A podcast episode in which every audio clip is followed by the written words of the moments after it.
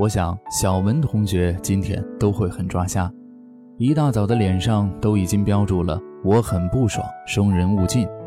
我带着棒棒糖，忐忑地来到这个堡垒前，相信先礼后兵的战术应该不会被轰杀的渣都不剩。事实证明我是正确的，但是事情的起因让我十分的错愕。原来小文同学出门前换了衣服，可是走得匆忙，手机没有拿，在一路上激烈的思想斗争中，才发现已经到了公司楼下，所以脸黑着走了进来。一个手机而已，中午回去拿不就行了吗？不至于发这么大火吧？其实我也说不上为什么。就是觉得烦躁，就是觉得少了手机，整个人都觉得没有了头绪。其实我很不明白，他除了金钱价值让人心疼以外，还有什么？可能是我不谈恋爱，没有短消息，不刷朋友圈，不看娱乐新闻，最多的也就是路上听听歌。每天有很多事情要做，工作的电脑打开后。办公软件、绘图软件、制作软件、文字编辑器，一长溜的程序就像是清晨七点马路上的车辆，瞬间塞满了屏幕下方的任务条。我喜欢忙碌起来的感觉，在因为一些事情不开心的时候，被一些琐事儿烦到不行的时候，有选择困难症还要做出抉择的时候，这些声音就会在你耳边不断的萦绕，让人心烦气躁。忙碌的时间里，我可以对麻烦竖起中指，大声说 “fuck”，然后将它们扔到外太空中去，耳根获得短暂的清静。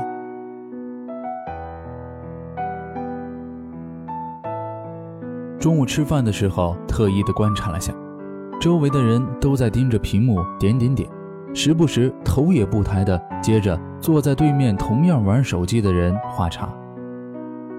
小时候，不管做什么事情，都喜欢拉着朋友一起，一起买零食，一起上学，一起上厕所。那时候收获的是满满的开心。现在依旧还是喜欢拉朋友一起，可是出来之后，大家都在各自刷微博、看微信，面对面坐着，彼此却像隔了座山。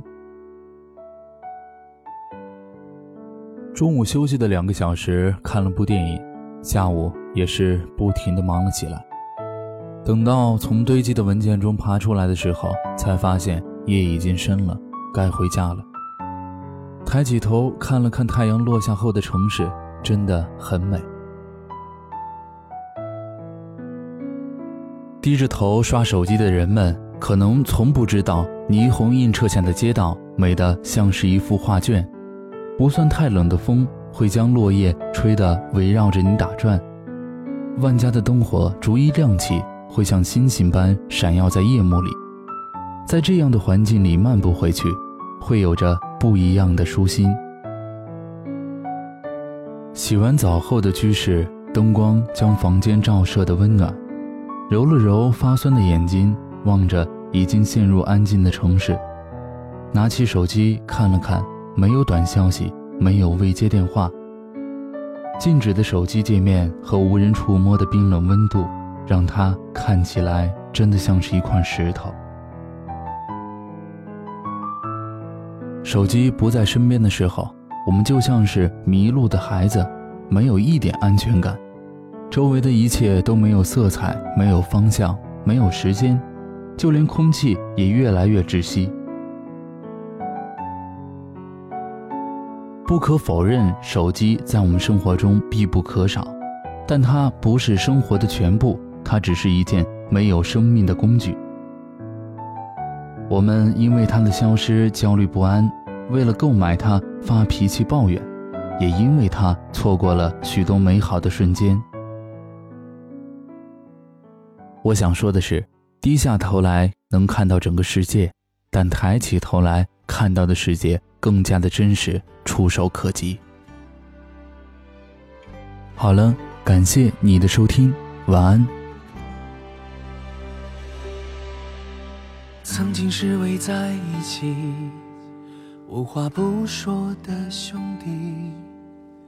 现在难得再相聚，却都已低头不。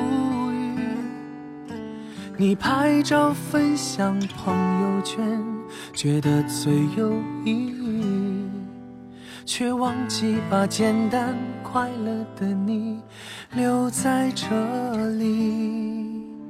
曾经回到家总要关心爸妈的身体。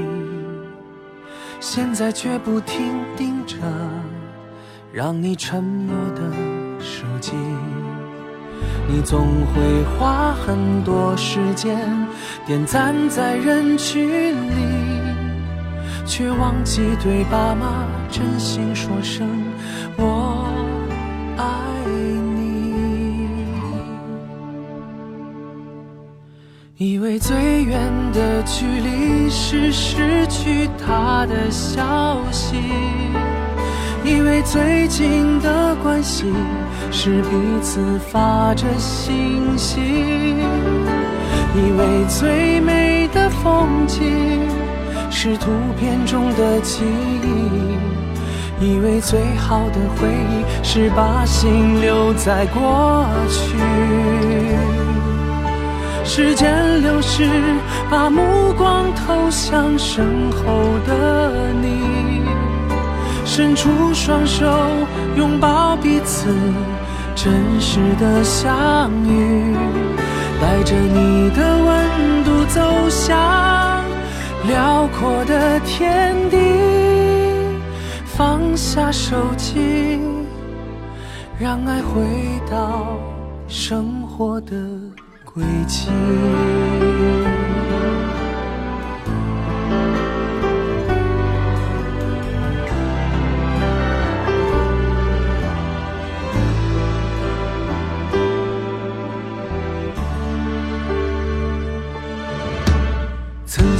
爱笑的你，送他玫瑰和玩具；曾经最爱闹的你，总爱惹他发。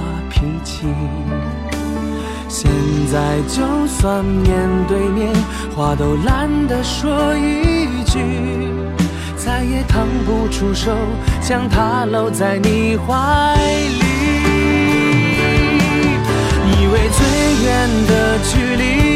失去他的消息，以为最近的关系。是彼此发着信息，以为最美的风景是图片中的记忆，以为最好的回忆是把心留在过去。时间流逝，把梦的你，伸出双手拥抱彼此。真实的相遇，带着你的温度走向辽阔的天地。放下手机，让爱回到生活的轨迹。